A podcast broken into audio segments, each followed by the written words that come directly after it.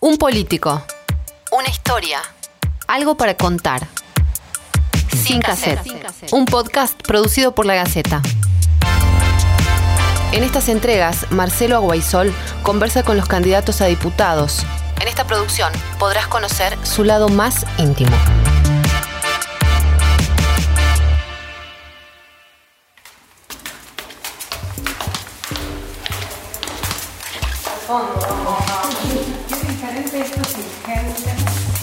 Sí, ya me mando, no solamente por el parque.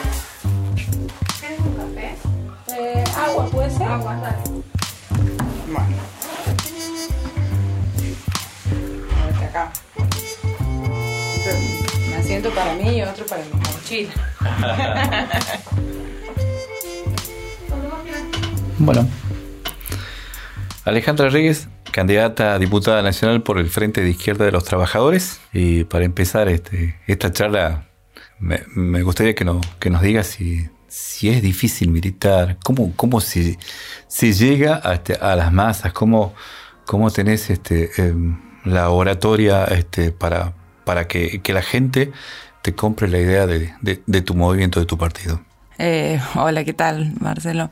Mira, yo creo que, que lejos de ser difícil, la militancia es ante todo apasionante.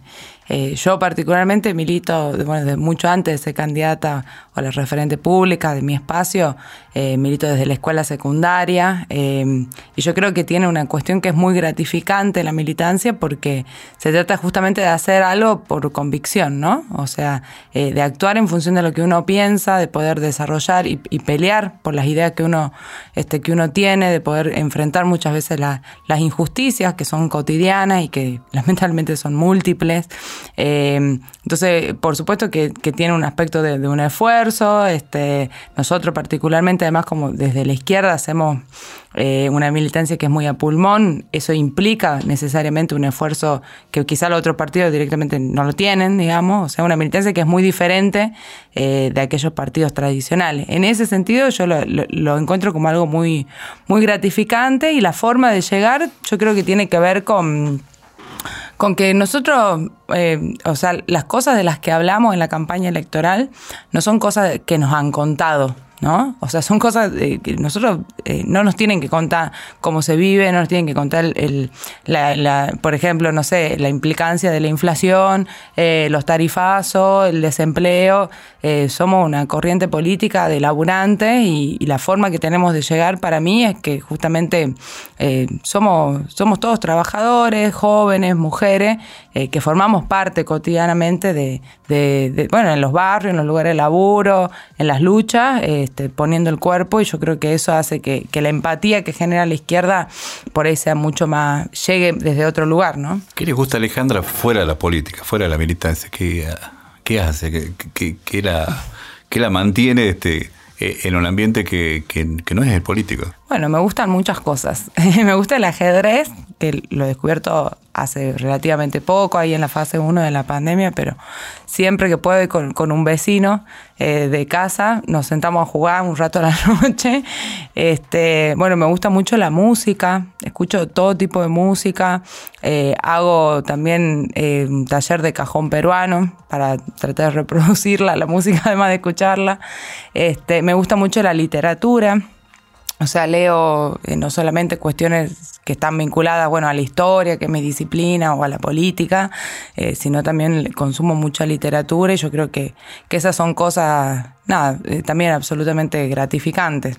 Y después pasa, por supuesto, tiempo con mi familia, con mis amigos, este, con mis amigas los fines de semana o cuando hay un feriado largo, un fin de largo, compartir un rato más con llegándonos a algún lugar por acá cerca, ese tipo de cosas. Bueno, un poco lo que hace todo el mundo, ¿no? el cadillal. Tres cuestiones que, eh, o tres virtudes que, que- que una persona debería potenciar y tres, tres situaciones que debería desechar que, que- son negativas. ¿Cuáles serían? Y tres virtudes, mira, yo creo que una virtud muy importante es la paciencia, ¿no? Este, mm, eh, la segunda virtud que considero importante por ahí es la, mm, la perseverancia, que en eso yo creo que hay eh, mucho que tiene que ver con la militancia, digamos, este, eh, con insistir, insistir, eh, no, no bajar los brazos, digamos.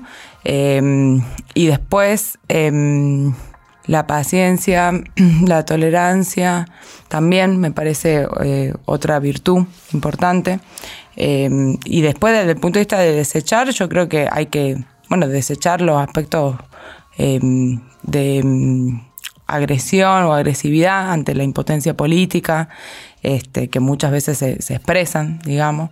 Eh, también eh, la autosuficiencia como un valor, yo creo que eso es algo que es muy común, ¿no? Que algunas personas se sientan autosuficientes y evadan apoyarse en otros, buscar, este, y después desde ya la, mm, eh, el, orgullo, ¿no? O sea, no dejarse cuestionar, no dejarse este, criticar, no ser autocrítico, yo creo que son cosas que, que, no suman, que no aportan. Te está proyectando la película de tu, de tu vida hasta ahora y vos decís, este momento para mí ha sido especial. ¿Cuál? Un, un momento especial. Eh, bueno, te digo el primero que se me ocurre, hay un montón. Eh, cuando liberaron a Belén, la joven eh, tucumana que estuvo detenida injustamente por, más, por casi tres años eh, por haber sufrido un aborto espontáneo. Acá el gobierno y la justicia eh, le quitaron tres años de su vida y el movimiento de mujeres con una lucha enorme que dimos durante más de, cuatro meses, desde el momento que nosotros nos enteramos, eh, logramos instalar esta injusticia que estaba sucediendo en la provincia, tuvo repercusión nacional e internacional y me acuerdo el día que, Belén salió de la cárcel, que estábamos con, bueno, con muchas compañeras está afuera y que hace un momento verdaderamente emocionante. En, estos tiempos difíciles donde la desconfianza es un elemento este, prácticamente natural, lamentablemente, eh, en el país, te pregunto cuánto vale la palabra de, un, político, cuánto vale la palabra de una persona que este, hoy no encuentra precisamente un plafón para mostrársela. Yo creo que lo que para generar confianza lo que hay que evaluar son los hechos, digamos. O fíjate que, o sea, la, la coherencia que tenemos desde la izquierda, que lo que decimos es lo que hacemos, eh, nosotros dijimos que eh, íbamos a oponernos al ajuste del gobierno de Macri y fuimos opositores en el Congreso a todo el ajuste del gobierno de Macri. O sea, no le votamos ninguna ley. Diferente a lo que hicieron todos los demás bloques que le votaron todas las leyes.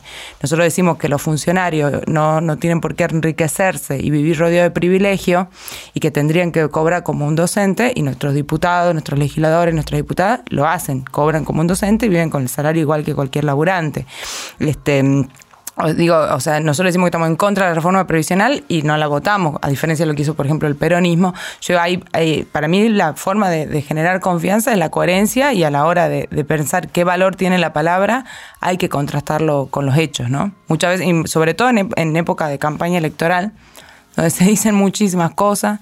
Eh, ahora, no sé, incluso lo vemos al gobierno nacional hablando en contra de la reforma laboral, de la precarización, eh, bueno, con todo un discurso contra esa agenda que desde el Cambiemos están intentando instalar, pero yo creo que a la hora de los hechos... Eh, van a votar todos juntos, como ya lo hicieron con, con, con, la reforma previsional, como ya lo hicieron recortando la salud, recortando la educación, recortando, bueno, ajustando, que es lo que hasta ahora, después que fueron derrotados eh, empiezan a asumir ellos mismos. Si te dieran la, oportunidad de, tomar una, una medida para, para cambiarle la cara a Tucumán, ¿cuál sería? Yo creo que esa medida sería mm, una ley intersafra para garantizarle a todos los trabajadores temporarios de la provincia eh, un trabajo todo el año, que es, eh, es absurdo que, al igual que hace 200 años en nuestra provincia, miles de familias queden sin laburo ocho meses por año, siete meses por año.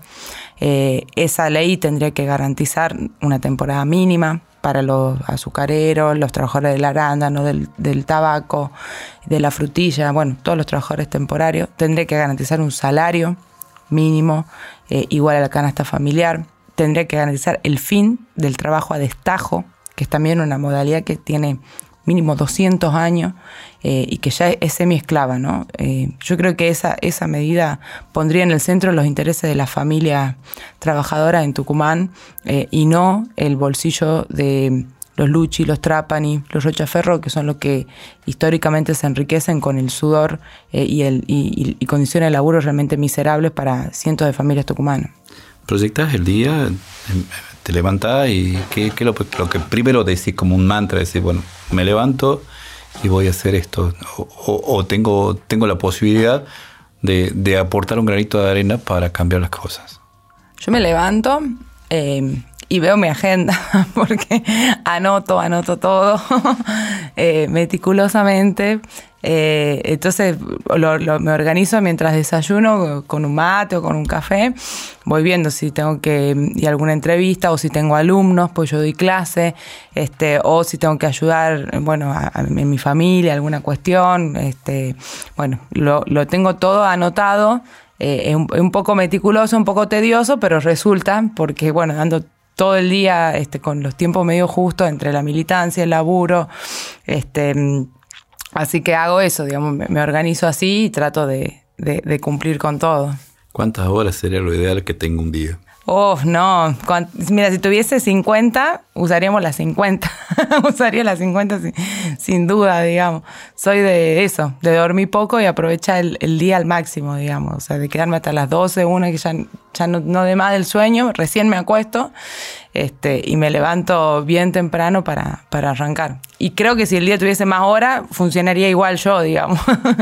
Hablaste del sueño y cuál es el tuyo. Y mi sueño es poder aportar, como vos decías, a la construcción de, de un mundo sin explotación, sin, sin opresión, sin todos los, los oprobios verdaderamente aberrantes, digamos, que, que, que suceden cotidianamente en este sistema capitalista. Mi sueño es poder aportar a la construcción de, de una sociedad donde esté por delante la vida de los seres humanos, la vida de los laburantes y no la ganancia inescrupulosa e irracional de, de- de un puñado de vivos. Alejandra, muchísimas gracias. Gracias a vos, Marcelo. Una producción original de la Gaceta Podcast. Entrevistas, Marcelo Aguaisol. Presentación, Carolina Cerveto.